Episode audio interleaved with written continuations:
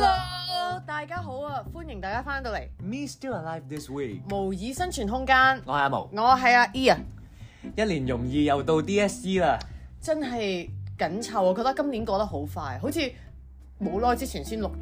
上年係咪 postpone 咗一個考咦試？係嗯好似又唔係喎，都係呢係咯，個都係都正常係四月時咁間樣咯，喎。但係好似一年咁快又過去，咪哦係咯，，點解而家啲時間？我仲記憶猶新啊，對於上年嗰幾個題目，嗰個肚痛誒入醫院啊我嘛，得不哦我係償記得嗰失。個咩校服的自述咁哦樣，你要扮一個校服，即因為係我唔係揀嗰條啊嘛，咩咩你唔係你講到好似細啲去考咁樣，冇啊咁咧。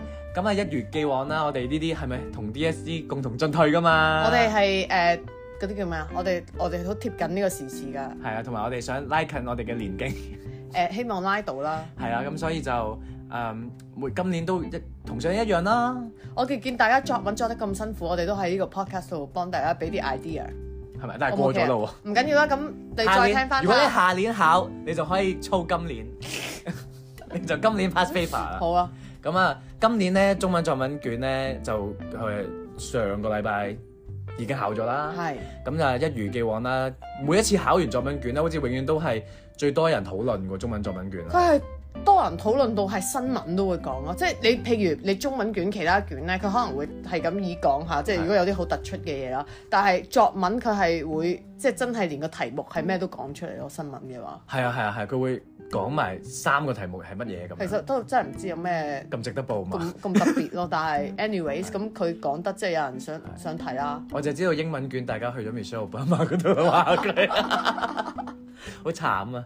即係、嗯我諗都係貪玩啫，貪玩啫呢個就大家都幾誒、即係考完出嚟仲記得，我都覺得幾佩係服我大考家完就個冇能力。我考完我連考咗乜嘢都唔記得考啦。完出嚟， 我應該係温緊下一科咯，或者已經係喎唔知去咗邊啦個人。我都我係我係唔得閒理，係啊，即係我唔理噶啦，考完就算咯，咁都考完啦，咁鬧佢做乜啫？專心籌專心籌備下一科嘅或者話，專心睇下有咩誒、其他嘢去補救 下，仲有咩可以補救啊？考唔係完即係誒睇下有邊度收我啊，哦已經已經諗哇定哇啦，好好啊！你未雨綢繆得你即係知道嗰篇啊卷 many steps forward 喎你係呀啊，of course 咁啊！今年作文卷咧都係三條題目啦。係誒、第一條就係一次令我百感交集的聚餐，咁呢個討論度都係最高嘅，我覺得。係咩？咪即係坊間啊，我唔係講緊哦我哋會揀邊條啦。第二條就係好長啊偶然我抬頭一看，發現亂葉長出來了，原來我們忽略了不少日常生活中的美好。係啦，咁就叫大家用呢、個原來忽略了不少日常生活中的美好。有咩聯想呢？就喺生活入邊結集一篇嘅文章寫出嚟。係啦，咁啊第三條就都係嗰個 format 㗎啦。第三條一定係議論文㗎嘛，咁就係話議論呢一個咧。模仿啊 缺乏缺乏個個性性，你同意嗎？咁樣，咁啊，你會揀邊篇咧？我啊，我而家一睇咧，如果我係今屆嘅應考生，我可能會揀二號。哎呀，呢個心忽略有靈犀了不少啊！哎，你都係我啊都係會揀二號嘅。 ？OK，誒，咁啊，但係我哋梗係要挑戰晒三條我啦。咁梗係啦。係啊，梗係如果唔係跳咗一集 啊！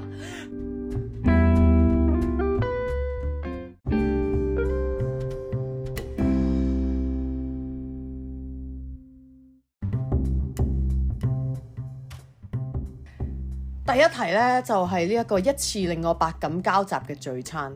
冇錯，究竟我哋會點樣寫呢？如果係收到呢、一個，我見到咧，我睇坊間啲報道咧，就話有啲人覺得哇，喺好難喎，因為近呢幾年都冇聚餐咁樣。喂， 又啱喎，因為我其實譬如我而家以我呢一個就咁見 social 到 status 去再睇翻呢啲咧，可能我會寫到好多嘢，因為咩意思即係啊？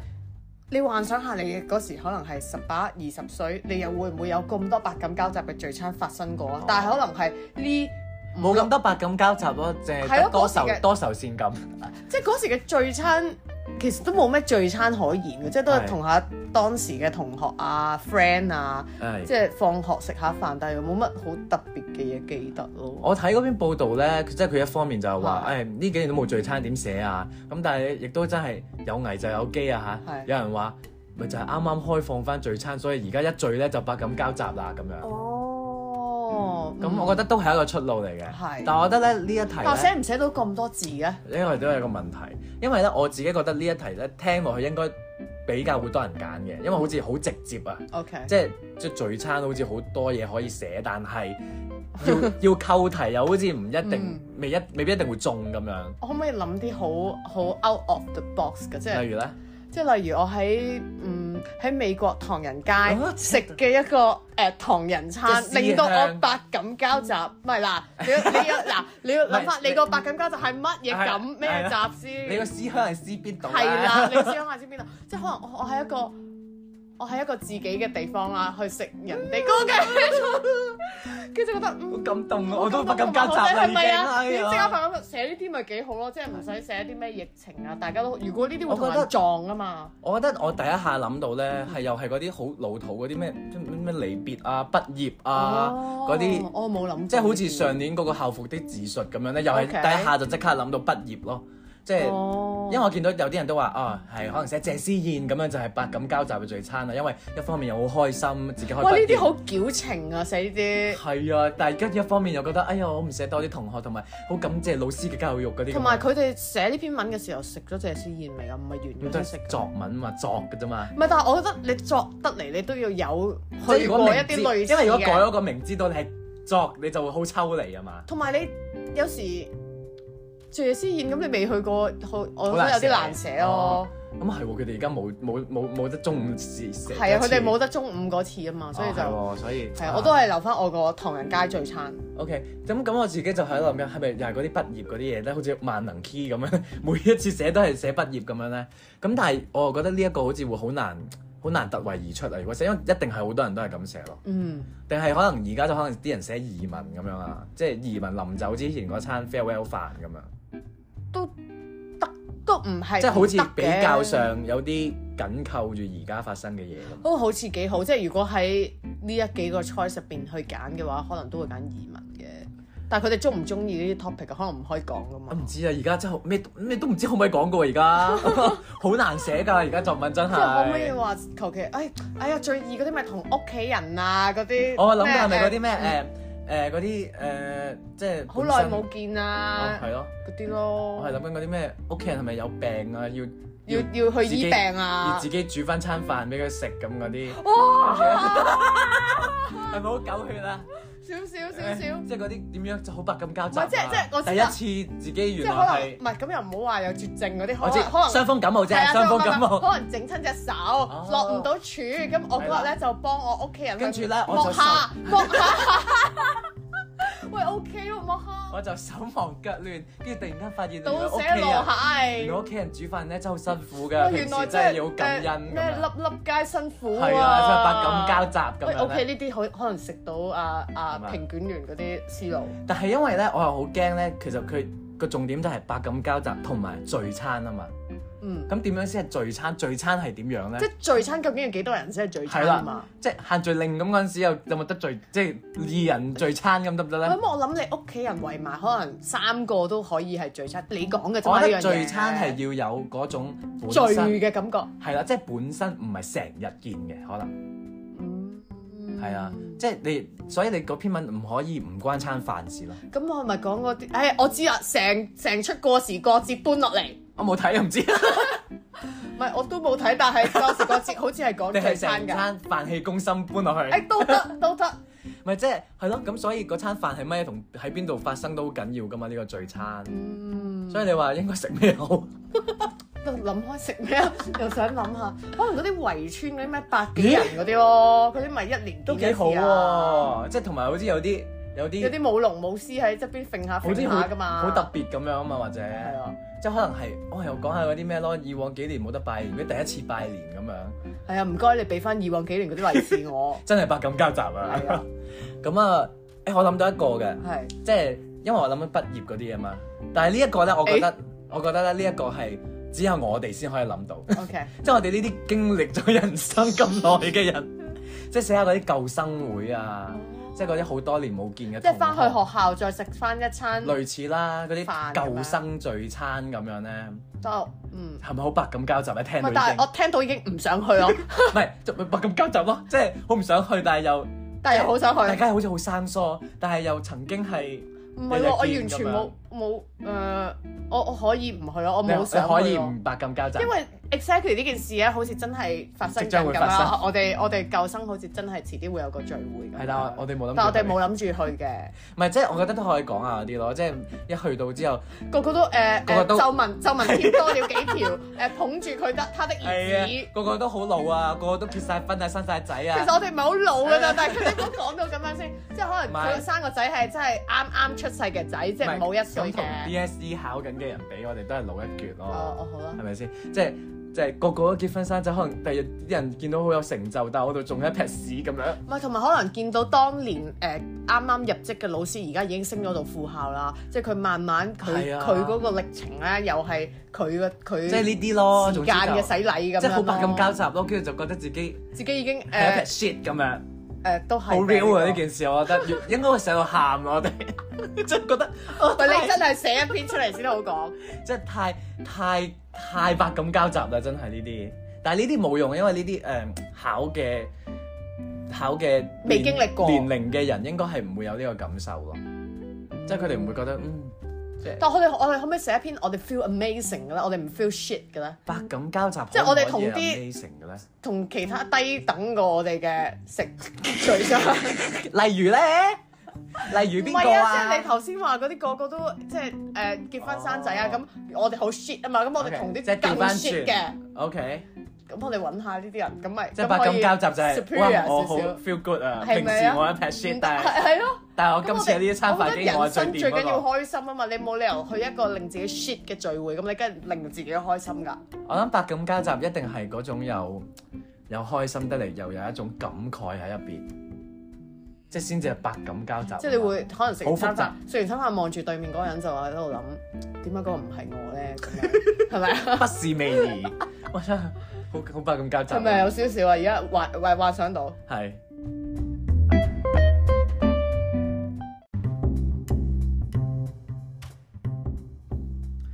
咁啱啱百感交集嗰個咧，講完都百感 交集，係同埋好似講嚟講去都寫唔出啲乜嘢咁樣啊，所以就唔會揀嗰條咯。係，所以我覺得咧，我係會揀第二條嗯嘅，即係嗰個日常生活中嘅美好啊，即係點樣可以喺生活中原來發現有好多嘢忽略咗咧咁。我都係會揀呢條，但我一睇呢條咧，我已經心水清嘅觀眾或者聽眾啦，係都已經知道一條就係呢個情緒勒索題。點解啊？嚇、你忽略了不少日常中生活中嘅美好喎、點解要話我忽略啊？點解要屈我啊？我冇忽略係啊，我冇忽喎。略喎、 O K，我有我我我係知㗎，我特登選擇去 neglect 佢啫 嘛。我唔我唔係忽略，我係無視。係啊，唔係，我覺得呢個係最易寫係啊嘅，因為好似首先好日常生活中嘅美好，即係乜嘢都可以攞唔出嚟係寫。同埋呢個係？咩？你乜噏乜你噏得出係嘅啊都可以話係美好咯。係即係呢啲咩小確幸嗰啲啊嘛，係啊背都背咗十個俾你啦，係咪先？你即係你背背十個嚟聽下。咩咩嗰啲咩褲袋插咗十蚊啊，即係嗰啲咩炎夏嘅時候喝一口冰涼嘅汽水啊，呢 O K O K，呢呢啲都係㗎。啲唔係咩？你你話咩係就你話係咩就咩㗎啦，日常生活中嘅美好啊即係我今日誒、呃出門口發現冇落雨，啊天氣好，美好生活中嘅美好，哎美好多謝多謝地嘛，球，啊多謝太陽咁。啫。嗱咁啊係咯，即係嗰啲咩見到啲小朋友喺公園玩，真係簡單嘅快樂就係咁樣。原來喂但係呢個係佢嘅美好，唔係我嘅美好啊！係你覺得佢美好啊咯，咁咪唔得咯，咁要嗯我都美好， 即係我都可以要入去嗰、個嗰個公園度咁玩你。自己行啊入去咯，跟住你你哋自己舉一反三啦，總之都係呢啲咁樣嘅嘢咯，我覺得。但係係咪啊呢個都要寫，寫唔寫到啊？兩張紙啊，我覺得呢個重點係點樣可以寫成一篇文，係啦，即係因為點樣可以將佢集結係啦嗰啲美好？啊即係我可以背到好多個美好出嚟。咁但係嗰啲美好之間點樣有啊啦？我哋點樣串翻埋佢一齊咧？所以我哋係啦就要喺我哋揀美好嗰時都要有有有篩選一下係啊，要有思路咁樣係揀。你會你會從一個咩嘅角度同咁方向佢而家勒索我啊嘛，我梗係勒索翻佢 啦，做咩？點樣？你做乜嘢話我忽略啊？ 係咯，誒冇啊！咁我諗都係，我諗都係屋企嘅會會發現多啲美好嘅。係唔咩？係啲寫呢係啲咩啊？係你唔真係你咁寫諗文？唔係你作文啊嘛， 作文梗係作呢啲易寫㗎啦。你做一嘅即即係係發現哦，原來有人誒啊即係煮嗰啲飯嘅。哦 O T O 到好夜，跟住啊因為有屋企有湯飲 work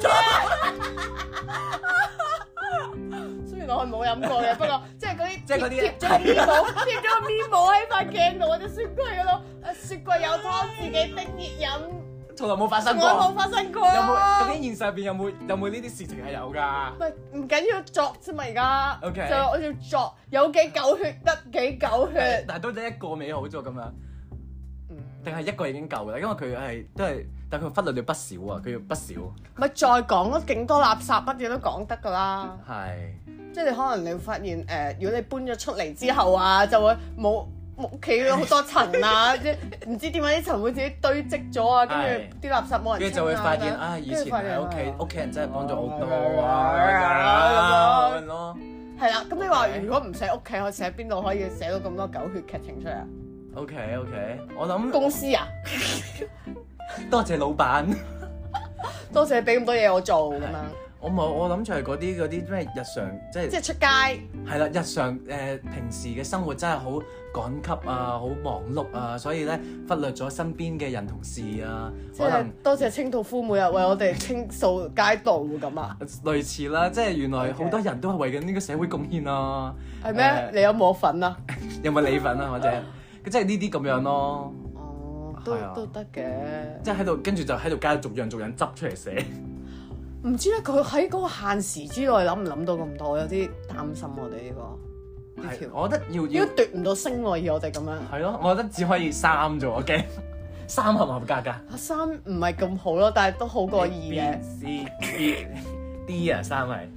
唔知啊，總之是但啦，唔識啊，係是但即啦，係唔唔係唔冇冇升啦。係啊，咁我好似好我難知點先啦攞升咧呢一條。即係可能我哋每日呼吸到嗰啲氧氣咧，都係生可活以寫中嘅美好環。係 OK 喎， 環保 L，環保 L。即係誒，其實地球每一日都為我哋即係製造好多新氣啊，係咁樣得係，唔得咧？嗯，點樣可以人揾一紮美好出嚟咧？但係即係你要同嗰個環境有關嘅話，真係有啲難度係咪要佢去濕地公園啊？喎。考察你，但係你未去過嘅話咧，好難你嗰陣好難時寫作出得嚟。出嚟，係係咯，啊，你講出個重點呢個，我覺得呢一個係易寫，但係都係難以奪星。係。咁點算？我哋咪要睇之後嗰題，我哋咪要轉陣地唔啊？知啊，即係我就係擔心呢一題可能真係會比較冇 focus 咯，就好似我哋個 podcast 咁樣。不過我覺得我哋個 podcast 都係一個感恩嘅地方，我哋都係日常生活中嘅美好，我哋都係日常生唔知活中嘅有冇人美寫好我哋啊？誒、亦都係俾好多人忽略。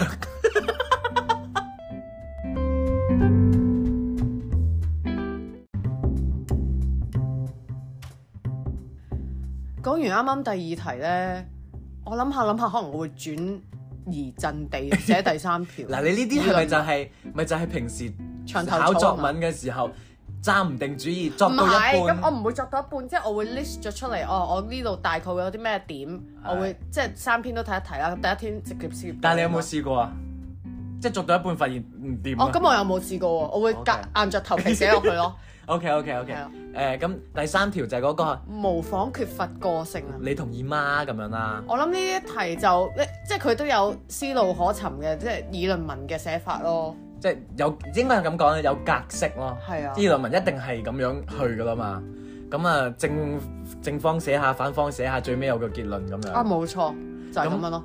但係咁你講下點寫？因為我自己咧，我見到議論文我成日都驚嘅，因為我我係一個唔識議論嘢嘅人嚟噶嘛唔。係首先你要你要你要係咪要寫下模仿缺乏個性嘅好處同唔好處，即係兩邊都寫咗嗯啲 point 出嚟先。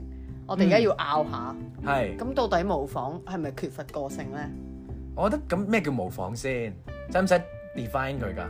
都定係冇可得以再 define 下， define 但我㗎？唔知模仿點樣再 define，因為模仿已經 即係已係經係已 define 經咗係個字嚟㗎啦嘛，define。itself 咁。唔係應該咁，乜嘢先算係模仿啊？咁我哋應該係咁講。嗱，如果但係其實佢如果憑佢字面解模仿係的確缺乏個性喎，如果你唔加自己呢啲元素落去，咁嗱嗱嗱嗱，呢個就係重點啦。咁如果我本身係模仿加咗元素，我仲係咪模仿先？咁就唔係 exactly 完全模仿咯，咁唔係一百 percent 模仿咯，我會係我會寫，咁就嚇我我哦我，你你繼續啊，繼續，我咁啊唔等緊你。係嗱，但係咁我同佢拗佢，咁佢有冇加到啊？咁啊，你唔知咯，咪就係咁你自己講噶嘛，唔係咩？唔係啊，咪就係咁所以你本身應該咁講啦，你同唔同意先？缺乏模仿係缺乏個性。我未諗到啊，睇下邊邊多啲嘢講咯，不嬲 都係呢啲牆頭草噶啦。如果嗰邊多啲嘢講，咪去嗰邊咯。我諗同埋要舉例咧，嗰下你就可能要舉啲，即係你舉得幾多個例咧？即係我哋，譬如嗱，佢有當紅嘅偶像、著名嘅藝術品，成功嘅策略。我哋有冇咁樣啊？啲例子啊？即係而嗱，家我覺得偶像嗰啲就好易講啦，大家都知道應該點樣啦，即係可能嗯哇，而家嗰啲都係模仿韓國咁樣嘅 style 啊，咁嗰啲啦，係即係都係講呢啲啦。但係即係你唔可以淨係舉一個噶嘛，即係可能你每一個舉幾個模仿唔咗係啊，唔係韓國嗰啲， 唔係，即係意思可能你呢一段係用咗哦偶明像係係啦，偶像明星嘅跟住例就子要。攞藝術品啦。啊我唔知你係咪一定要跟佢啊，但係可能要用第二啲範疇嘅例子咯。咁我哋如果揾到三個係模仿，然後冇個性嘅，咁咪我就諗唔 到咯，我就係諗唔到。唔係，因為佢話佢仲要係模仿在生活中處處可見喎，我覺得處處可見係重點嚟㗎。你要講下點樣可見，咁你就話我見唔 到，你就話咯，我見唔到就冇啦。係咪？即係好難㗎嘛。你你要見到人模仿，咁你要知佢係模仿，你先知佢係模仿㗎嘛或。者如果你唔知本身嗰樣嘢嘅話，你係咪啦唔知係模仿咯。係啦，咁我都唔知佢係模仿，咁我就自然唔會知道佢係原原裝有個性定係模仿啦，係咪先？嗯，咁會唔會係我哋嗰個眼界未夠闊到知道點算啊原裝嘅嘢係點啊咁？死啦，一定唔合格。 唔係咁應該咁，所以就係、嗱，我就好怕寫咯，因為又要舉例咁，同埋你知我呢啲啦，我唔中意話人哋模仿噶嘛，即係咁你咪唔同意咯？唔同意啫。我覺得可以模仿，係啊，你可以話佢有個性嘅。即係模仿都係有個性嘅，我係就啦覺得。啊，嗱，因為我我係咁樣諗嘅，因為我諗咗一陣啦，跟住我覺得唔係因為模仿所以冇個性咯，係因為你冇個性你先會模仿咯。哇！你等陣先，我已經跌咗入一個漩渦度，係咪突然間？嗯因為。冇個性先會模仿。係啦，你明唔明啊？嗯，即係唔係因為我去模仿，所以我變咗冇個性啊？而係因為我本身個人冇個性，我先去模仿其他人啊嘛。嗯即係我可以好有個性，但係我都去模仿㗎。咁我咪我都係有個性咯。 嗱，我即係我可以好有想法咁去模仿嘅，應該咁係講。即係如果睇睇你模仿咩嘅啫嘛，同埋我我我模仿着古裝咁落去食雲吞麵咁，你一定會覺得我好有個性㗎。唔你係唔會等陣先，覺得我我冇個性㗎我係覺得你呢件事有個性，但係你 冇着古裝，我係着雲吞麵。唔係，我諗佢佢意思佢模仿，即係可能係你有成件事成件事，即係譬如你有個表演咁樣，你要係模仿，我唔知啊，即係誒、呃溥儀咁樣，即係你你有一。有一件事你要去模仿，即係譬如 OK 當紅偶像啦，你要模仿 BTS 出嚟跳一隻舞。咁如果你乜嘢都係跟晒佢啊，髮型啊、係服裝啊、舞步啊，全部都照抄嘅，係咁你咪缺乏個性咯。嗯，咁如果我係特登想咁樣嘅咧，但係，咁咪即係模仿咯，咁咪即係缺乏個性但我咯。特登想咁樣即係我係有個我係有個想法先你至會咁個做㗎嘛。想法就係模仿咯。咁，我咪有個性地有想法去模仿唔咯係。咁你 OK，咁你你呢一個，你明唔明啊？我哋會離題咯。我覺得，如果我哋繼續咁樣糾纏落去， 啊嗱，我覺得你咁樣講係咪即係其實係應該要講下嗰啲誒誒，都係嗰啲老土嘢，即係有限度地模仿，其實係好嘢嚟嘅咁嗰啲係嘛？我諗係啦。即係嗰啲其實就係取他人之長，唔係同埋唔加自己的元素。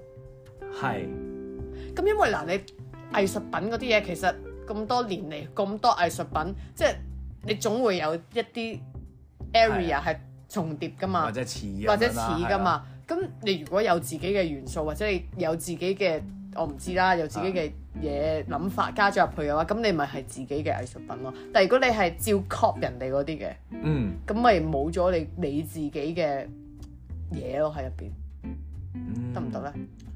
咁，嗯，嗯好好好好虛啊！好好幻啊，好好唔好係因為因為圓我啊。哋舉唔到例子啊，你發唔發嗰個問題？ 咁問題咪就係我哋咁要舉啦例，子因為我係一個冇例子嘅人， 你明唔明啊？即係我覺得好似寫議論文咧，永遠都係我越寫咧係越多問題㗎，即係越嚟越多問題，我係發收唔到個尾㗎，結果係，所以同埋我好即係你你唔覺得講下講下就會覺得，唉我諗可以講某個國家嘅嘢咯，因為某個國家都好中意模仿其他國家噶嘛，嗯即係佢哋嘅店鋪啊，或者佢哋嘅品牌啊。哦，OK 佢哋嘅牌子啊，你都係照抄噶嘛，人哋有個剔，係佢又有個剔，人哋有個三角形，佢又係多一畫咁樣。係，咁咁佢加咗自己嘢多咗一係啊畫啦，，係啦，咁係咯，咁你覺得咁呢個可唔可以係一個例子咧？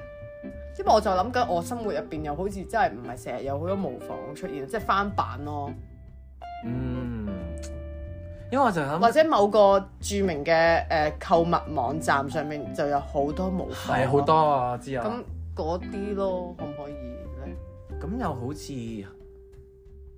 係嘅，嗯，好唔肯定喎。死啦！我對哋住我哋一定唔可以死啦考冇啦一條今年冇一一定唔條合係格得咯。喎其實可能最尾我哋係作第一條咯，第一條係 狗血聚餐，起碼可以收到尾咯，應該咁唔講。係可以作噶嘛？聚餐呢啲嗯嘢即係你係 free format 噶嘛？我作我話有咩人嚟就有咩人嚟，我話要食咩餸就食咩餸。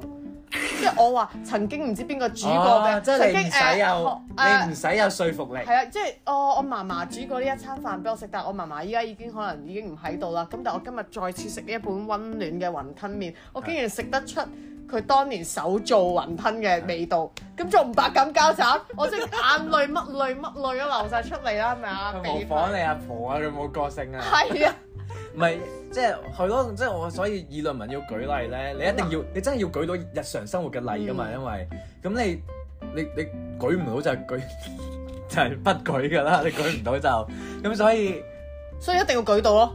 係一定唔可以不舉。係啊，咁啊，議論文我真係唔會揀咯，同埋寫到最後應該都係發覺寫唔落去就會覺得你想點就 點啦，咁樣咯。唔係因為我覺得我哋咧，我哋兩個都係太耐冇讀過書啊啦。首 先，即係我哋如我果哋真本身係就冇乜點讀我哋如書，果有讀翻下書咧，我覺得唔會咁難嘅。可能即要係如果我補哋下，我可能哋要個補下腦，習我。哋個腦仲係經常運轉嘅嘅過程嘅，點解唔會咁樣？但係我哋已經停咗好耐。係啊，我哋已經退化。係啊，所以就我哋揾年一齊考下咯。哇！我驚考到一翻嚟，唔緊要啊，冇人知噶嘛，咁係又唔使俾人睇嘅。係咯。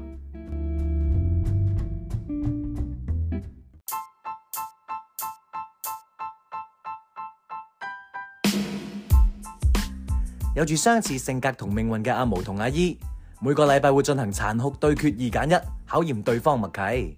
今個禮拜嘅問題係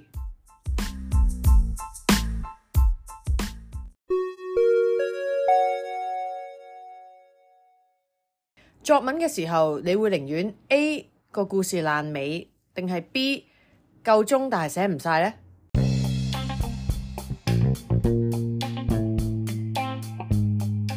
A 啊，誒，我覺得。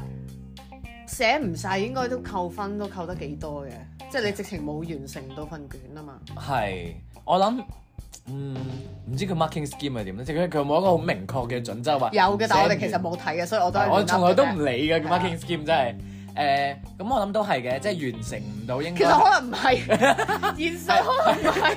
係我哋諗嘅，唔係，同埋你未完成係爭啲咩？可能佢爭個句號咯，即係依依不捨地離開，開嘅冇句號跟。住誒點點點點點點咪咁樣都好完啦。都得嘅。咪即係你我唔知，即係係咯。即係如果真係一句嘢中間冇咗一句咁樣咯。唔係，但係唔緊要啦，我哋都係揀爛尾嘛。係，我覺得點樣都要有味咯，嗯，即係爛不緊要，最緊要完，係因啊，為你件事唔完又好似掉下掉下唔知做乜咁，你一定要完咗先得噶嘛。係同埋好似你爛得嚟完咧，都係有技巧過完到，嗯你明唔明啊？嗯。即係好似就算你已經好爛啦，你你起碼都識完啦。？點解佢哋議論文唔揀呢啲俾我哋議論？你睇我哋幾多點其 實我哋每個禮拜都議論緊咯，啊！呢個我哋最後嗰、一，個我哋二，OK，揀一每個禮拜都議論緊，但係我哋係議論唔到模仿同埋個性啫嘛。哦，好 好好，係誒，啱啱講到邊？誒啱 啱講到誒爛尾爛尾啊，咁 所以我覺得完到係啦，點樣都要完，即係係有技巧嘅。即係其實我覺得止蝕離場 都係一個都係一個 skill 嚟噶嘛。即係如果你喺度死磨爛磨都完唔到個尾，都都冇用啊，係咪？仲係咪仲衰過爛尾先？但係如果係好精彩，但係但係完唔到，係啦，但係完唔到咧，咁唔好我要爛尾啦。哦，即係好精彩完唔到都要喂，好爛。精彩，你完唔到就唔精彩咯。即係你點樣知件事精彩都完唔 到？ O 即係 K，你過程精彩，但係你冇結 局喎。冇用嘅。係啊， OK，咁啊係咯，所以我覺得即係好似同平而家做嘢都係咁啫嘛，即係職場上邊，咪係啊，我都係咁係咪㗎，啊做到咪得咯。即係唔需要完美。跟嚇冇完美呢回事喎，你點解你想完美啊？咁我份人工又唔係完美，你都係有糧俾我啫嘛。但係你俾咁樣咁多，你就係要要呢啲㗎 啦。你你你想要好啲，你咪俾好啲唔係咯。，哦我覺得你係要呢啲喎，因為你俾咁多我啫嘛。係咯，係咪好先啊驚好啊驚同事聽到，應該唔會聽因到呢為個，但我因為咁爛，我哋個尾係啊應該應該唔會聽到嘅。咁我咧，所以咧爛尾唔緊要嘅，最緊要誒味有最味，緊要有尾。咁就同呢個同我哋今集一樣。咁你聽到嚟呢度咁爛唔緊要噶，因為我哋而家已經要完啦。咁所以咧，今個禮拜差唔多啦，下個禮拜再翻嚟。 Still alive。